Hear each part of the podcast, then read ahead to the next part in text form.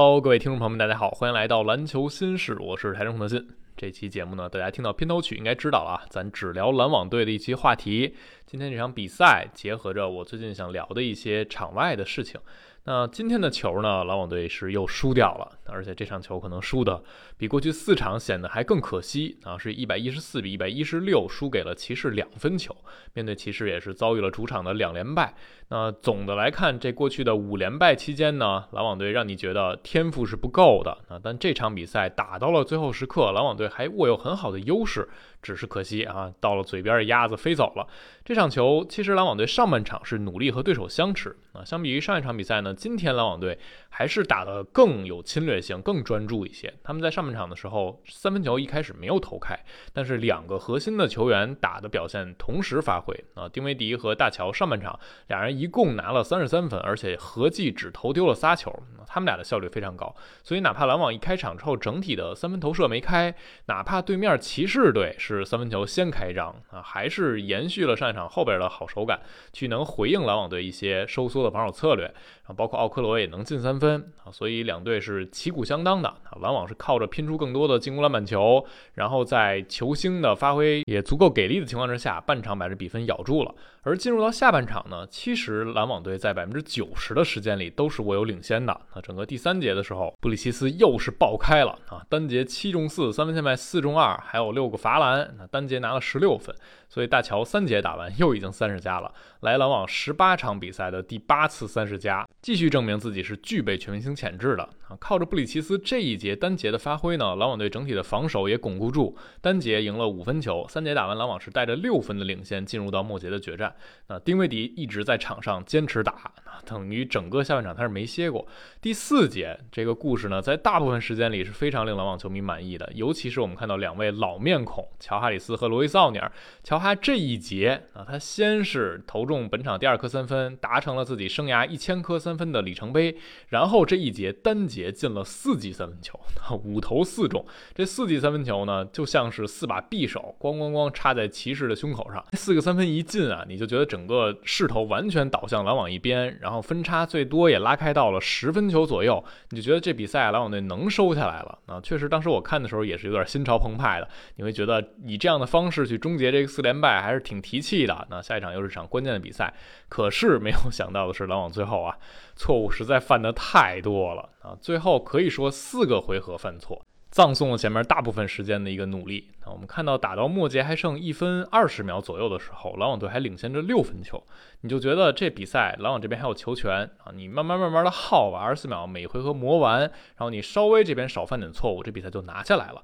但是篮网队连续犯错啊，先是布里奇斯一个突破传球传人手里了，然后紧接着丁威迪一个突破传球也传人手里了，这两个活球失误直接被骑士这边打俩反击啊，就分差一下就回到两分了。这边丁威迪。打进了一个关键的上篮，又带开到四分，但是呢，篮网队还是啊犯错误。首先，米切尔那边暂停之后，很快回应了一个两分球，然后芬尼史密斯又是失误。这个失误球呢，其实是源自于丁威迪后场啊往前推进的时候被对方夹击了，然后他第一时间选择的是赶紧把球上给前场的芬尼史密斯。当时史密斯那个位置啊特别靠近边线，他拿到球一瞬间已经身体重心失去了，他只能是在出界之前赶紧把这球传回来，然后就传到了对方手里啊。米切尔是突破攻框造成两罚啊。那个球赛后丁威迪也说这是我的问题啊。那个时间点。回过头来看啊，我应该叫一个暂停的。那个暂停如果喊下来，篮网可能就能把这个局势稳定下。丁威迪当时条件反射的是选择向前传啊，他说这个球怪我不怪芬尼史密斯，这是我负责任的。然后赛后我看到一些球迷也在说那个点啊，沃恩应该喊暂停。其实那个时候你看比赛啊，是电光石火箭的，骑士一上夹击，丁威迪一边躲一边把球往上一传，就没有人想到来叫暂停这个事儿。什么时候这种情况会叫暂停呢？就是这个球。抱死了在怀里，对方要上来抢球，或者你摔倒了，这个时候教练是一定会喊停的。丁威迪也很可能会喊停，但当时是一个活球，啊你就没有想到这个球逼着一瞬间传出来，第一拍质量就不高，然后紧接着芬尼史密斯那块也肯定没法叫暂停，所以当时那个节点。哦，事后来看可有更好的处理，但是那个环节上你要苛求谁叫出来暂停，确实也挺困难的。那那个球一丢掉之后呢，其实这边就有一个绝杀的机会了。他们这个绝杀呢，是米切尔造成了罚球。米切尔的两罚，第一罚命中，然后第二罚没罚进，但他自己抢到这个第一落点，啊，连续补了两次篮都没补进去。篮网这边三名球员抢篮板球抢在一块儿，把这球又给弹出来了，那弹到三分线外的呃勒维尔手里，然后勒维尔做了一个突分，找到了左底角的奥克罗。奥克罗整个赛季左底角三分命中率百分之三十二点七，但他今天在左底角进了两颗，包括最后这颗几乎是完全空位的绝杀三分。那个球啊，呃，也没有办法去苛责什么，因为那个篮板球没抢下来之后的防守阵型是完全乱的。一开始可能是丁威迪和罗伊·奥尼尔两个人都对到勒维尔的一个点上了啊，但那一个瞬间呀。谁也不敢撤啊，没有人敢撤，因为球就在你的面前。奥尼尔也没有办法说，我能看到奥克罗去跑位跑到左底角，然后我跟着他跑过去。这个事情很有点开天眼，有点站在上帝视角去研究。但当时那个节点呢，奥克罗在那个位置获得了地角三分，克拉克斯顿努力的去扑了一下，但是呢也没有能干扰到，只能说。是属于奥克罗的英雄时刻啊！这是奥克罗职业生涯第一次在关键时刻命中这种绝杀比赛的进球，也算是恭喜一下骑士队吧。啊，他们在最后时刻的表现是很出色的。但是篮网队这边的连续犯错啊，还是暴露那个问题：你在生死时刻缺乏一个能够稳住军心的主心骨啊，没有一个核心球星能够说站起来把我这个球啊放在手里，稳稳当当的把球队的胜利给拿下来。但是篮网队现在是缺乏这个资源的。但是我们也可以换一个角度去想啊，其实今天沃恩赛后也说了，我们这场比赛过后需要做的是什么？第一点啊，你能不能把好的东西继承和延续下去？因为今天篮网打出了很多不错的表现，值得肯定的表现。然后第二点是你能否摆脱输球的沮丧感？那从情绪上把这场球翻篇儿，也就是你把技战术层面的、表现层面的和情绪层面的事情能够割裂开去看待。因为这场球篮网确实打出了一些不错的、亮眼的表现啊，比如大乔和丁威迪是同时发挥的。丁威迪可以说打出了来到篮网啊，重回篮网之后最好的一场球，二十五分，十二个助攻，而且只有两个失误球啊。虽然他最后这个失误很致命，虽然他传芬尼史密斯那球不算在他失误，但是也算是他犯了一个错误。但是整体来看，丁威迪这场表现已经非常非常出色了。然后你看到罗伊·奥尼尔和乔哈啊两位老篮网球员，他在板凳席站出来了。啊，罗伊·奥尼尔末节也进了一颗关键三分，乔哈是末节四记三分球，这两个人合力贡献了二十七分。所以整个这场比赛，篮网队还是有不少亮点的。但是这样也还是没有赢下来，就最后几个失误回合就让你葬送比赛，是为什么？因为篮网队现在面对比自己实力更强的对手的时候，你的容错空间就是非常非常小。啊，你没有太多犯错的余地，这是你球队整个天赋层级、你现在的水准所决定的。你必须发挥的比骑士更好才能赢。那你最后犯几个错误，可能整体来看，两队这个比赛的发挥是半斤八两的。那你最后输掉，这也是很合理的。那我们就会看到啊，比如这场球，为什么篮网队没有能够把前面的优势进一步的拉大呢？啊，你看到也还是有球员表现不那么理想，比如说两位其他的新援，卡梅约翰逊今天六中一，只拿五分球。啊，芬尼史密斯是六中零，只拿了四分，运动战一个没有，俩人三分合计是八中一。我们今天呢也想聊的一个话题就是结合啊，这个这期的主题是想聊四位新援，这四位新援呢表现是呈阶梯状的啊。大乔毫无疑问是表现最好那个，他来篮网之后十八场球，场均二十五点八分，四点六篮板，二点四助攻，三项命中率是接近一八零俱乐部的啊。两运动战是四十九点七，三分球是三十九点八。这场打完之后。你能看到他整体确实是朝着一个高效的得分手这个方向发展的。然后第二个阶梯呢，可能就是丁威迪。丁威迪这场过后，场均十八分、八点四助攻、二点四失误。你能看到他的助攻球非常的多，而且助失比也很好看。但是问题是他在篮网队的效率没有那么高啊，命中率是四十二点二，三分球只有二十九点九，和这赛季前半段在独行侠相比，这个差距还是挺大的。所以丁威迪和大乔之间有一个档次的差距。那再往后就是卡梅伦约翰逊。约翰逊来篮网，场均十五点八分，四点八篮板，一点五抢断。他同样是投射效率下降比较多啊，整体的命中率是四十二点二，三分球是三十三点九。他在太阳这赛季前半段。啊，三分球也还能投到百分之四十以上，他是一直稳定在百分之四十以上的这样的投手。但是来到篮网队之后，有一个挺明显的百分比的掉落。然后最次的一档当然就是芬尼史密斯了啊，拿了场均六点三分，四点七篮板，投射一塌糊涂啊，三十一点六的命中率和二十六点一一的三分球。原本这赛季啊，芬尼史密斯也就是外号电风扇，他在独行侠投的表现就不理想。他在独行侠的时候，百分之三十三左右的三分球已经是这几年比较低的一个点了。来篮网之后，进一步的下滑。那这四个人表现有好有坏。那为什么卡门约翰逊和芬尼史密斯的表现就这么糟糕？为什么丁威迪他的个人的效率也没有之前在独行侠那么理想呢？其实我想先。摆脱开球场上那些，我们回归到所谓人性的这一层。那沃恩也经常在提，我们回到人性的那个层级。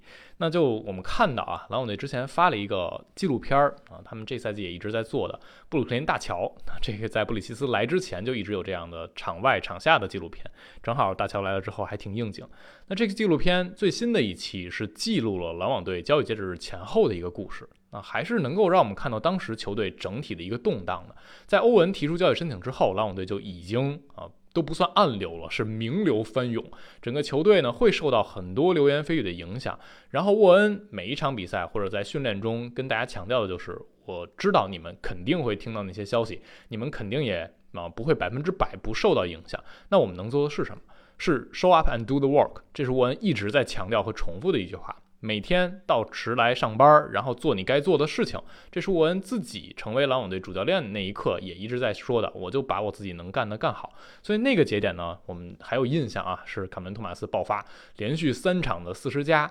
篮网呢，一边是场外的风波，一边是场上一些年轻人给大家一些啊新鲜感，一些亮眼的闪光点。然后欧文被交易走啊，接着呢就是芬尼史密斯、丁威迪到来，以及凯文杜兰特的提出交易申请啊，最后变成杜兰特也被送走，约翰逊和大乔到来，篮网进入了一个新的篇章。那那个纪录片里给我们提供了几个细节，就比如说在球员被交易之后啊。他第一反应肯定不是说我在新球队，我角色是怎么样，我能打出怎么样的表现，而是我被交易了，那我要去另一个城市生活了，我要进入一个完全不同的生活模式了。比如卡梅伦逊就说，他当时知道这个消息啊，是当地时间凌晨的一点半。他本来都快睡觉了，然后跟自己的爸爸还有弟弟打电话，他们跟他说啊，约翰逊你被交易了。然后当时约翰逊第一反应就是凌晨一点多啊，这是不是在跟我搞笑呢？是不是在开我玩笑？那大乔后来在发布会上也和卡约一起出席啊，也聊到这个交易的事儿。他说夏天的时候，去年夏天我们俩就聊过，如果 KD 真来太阳啊，因为那时候传交易留言嘛。他们就说，如果 KD 真来太阳，谁会被作为筹码送走当时俩人相视一笑啊，感觉他们俩就是最合适的筹码。结果也证明确实是如此啊。不过大乔也笑着说，至少我们俩还在一块儿啊，我们这个双胞胎还在一起。之前我也介绍过，他们俩是像 Twins 一样双胞胎，这个外号是艾顿起的，因为他俩一直都在太阳队效力啊，无论干什么都在一块儿，吃饭、训练，平常一块儿出去玩，所以就成了这样一个特别好的朋友。那同样，丁威迪和芬尼史密斯两个人也是一起被换到篮网队的啊。好的地方是，都是两两来到篮网。那即便是啊，对于很多球员来说是新来到布鲁克林，他们也有老面孔在身边，能够帮助他们更好的去适应、去过渡。但是依然是啊，一个全新的体验和环境。你就想象一下啊，比如今天是北京时间的周五，今天你立刻收到通知啊，你的工作地点或者你的学习学校换了。啊，明天你就要收拾东西去搬家走人，然后下周一你就要新的学校或者新的工作地点报道。这个就是对于 NBA 球员来说，他们在季中被交易的一个情况。你没有时间安顿自己的生活，你甚至没有时间去和自己的家人好好道别，你也不知道未来这个生活会怎么办，你只能拎上行李就走啊。这个对于这些球员来说，他们也是人，他们不是机器。他们不是在二 K 游戏里一上场我就是这个数值这个表现，他们换了一个环境，换了一个生活方式，肯定对他们有影响。那个纪录片里还有一个特别有意思的细节，就是篮网队可能是第一次吧，那把约翰逊、大乔他们都拢到一块儿，再进行一次队内训练。然后在最后总结的时候呢，沃恩说：“Cam 啊，你怎么怎么着？”然后他才反应过来，现在全队里有两个 Cam 了。啊，一个是凯梅伦·约翰逊，一个是凯梅伦·托马斯，两人都叫 Cam 啊。最后商量一下怎么办呢？要托马斯就说：“我先来的，我叫 Cam 啊。”最后就决定管凯梅伦·约翰逊叫 CJ，他的名称的一个缩写。那这也能体现出整个球队都是全新的，大家需要一个彼此适应啊、彼此去熟悉的过程。而在篮网迎来了自己所有全部的新援之后啊，沃恩在训练中他发表了一段演讲，他拿出了一个本子。这个本子他说我是找球队的工作人员让他们帮我们做的一个本儿。这个本儿上的名字标题叫做 Our Story，我们的故事。这个本里边是空白的啊，什么都没有。然后你看到篮网队训练中心 HSS 训练中心，它的墙壁上也挂着大的标语，就是 Our Story，我们的故事。这是沃恩想给球队传递的一个理念。我们接下来要书写属于自己的故事了。他说，因为在座的各位还没有一起谱写过任何东西，所以这个本子是空白的。那接下来我们要写什么？我们要成为一支啊不找借口，永远每个夜晚去拼搏的球队吗？那我们要成为一支在不被其他人看好的情况之下啊，在面临很大的困难和挑战的情况下，还能勇往直前的球队吗？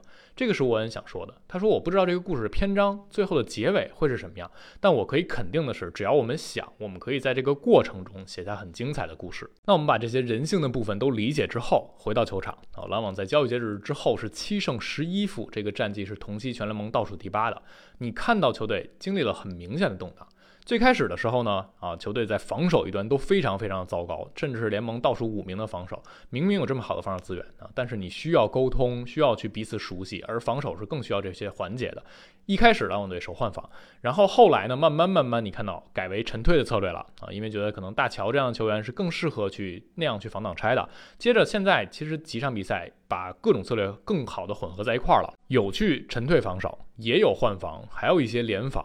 这个就是你慢慢磨合才能够呈现的一个效果。所以最近的一些比赛，篮网队防守已经很好了啊，可能已经是联盟前百分之五十了。但是进攻一端啊，天赋的缺乏、资源的缺乏还是挺明显的。然后我们回到说，为什么卡门约翰逊和芬尼史密斯来篮网之后投的这么铁啊？今天我看到有朋友在问我，是不是因为跟沃恩的使用和布置是有关系的？那我特意查了一下啊。其实我们看到黄忠和电风扇两个人在出手的位置，他们出手的一些样本上没有太大的区别。比如说黄忠，他在太阳队这赛季场均出手一点八次底角三分，来到篮网队是二点六次。当然，他来到篮网整体的出手会稍微多一点啊。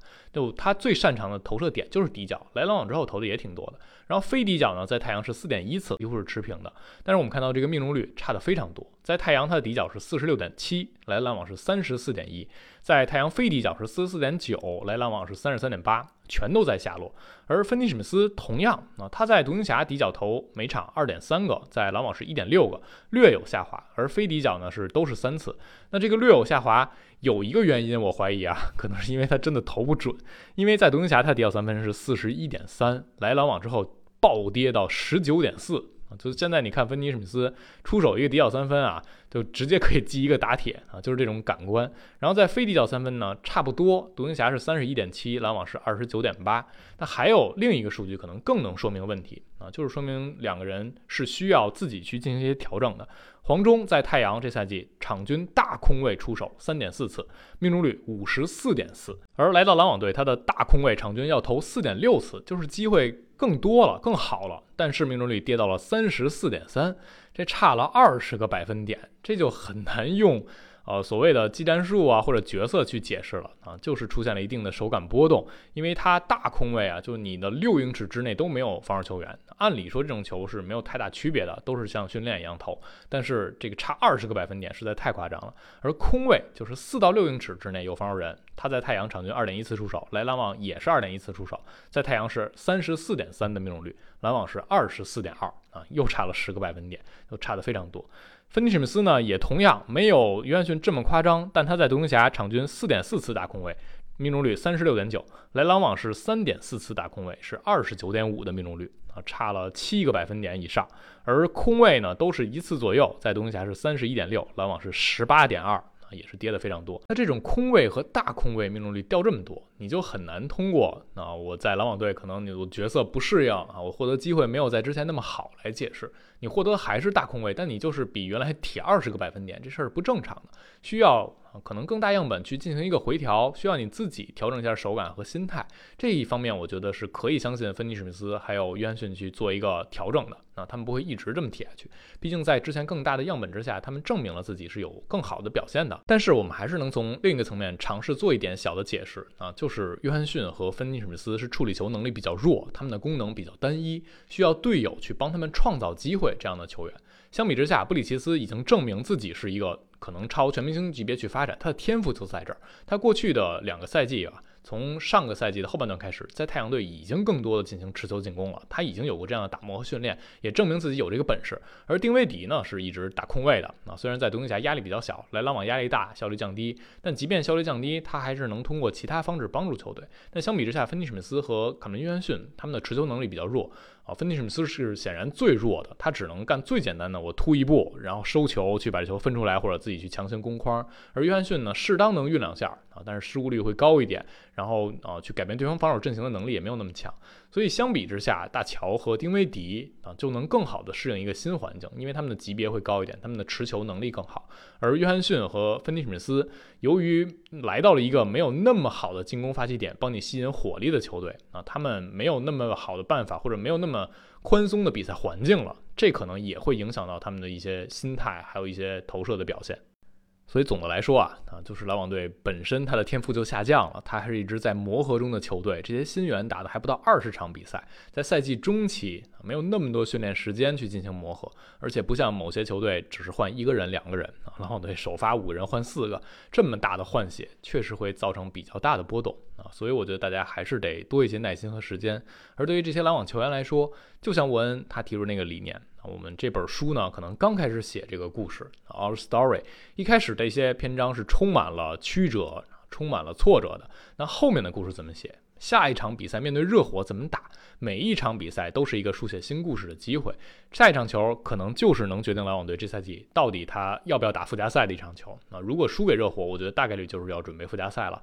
而附加赛能否突围也不好说啊，因为一场定生死这个事情波动太大，所以还是。专注于下一场球，看看篮网队经历这一场令人有点沮丧和气馁的失利啊，带着五连败，能否在迈阿密客场给出一些回应？好了，今天这期我们就聊这儿啊。关于篮网队的五连败，关于这四名新援的一个表现，大家有怎样的看法，都可以在评论区留言。感谢收听，我们下期节目再见了，拜拜。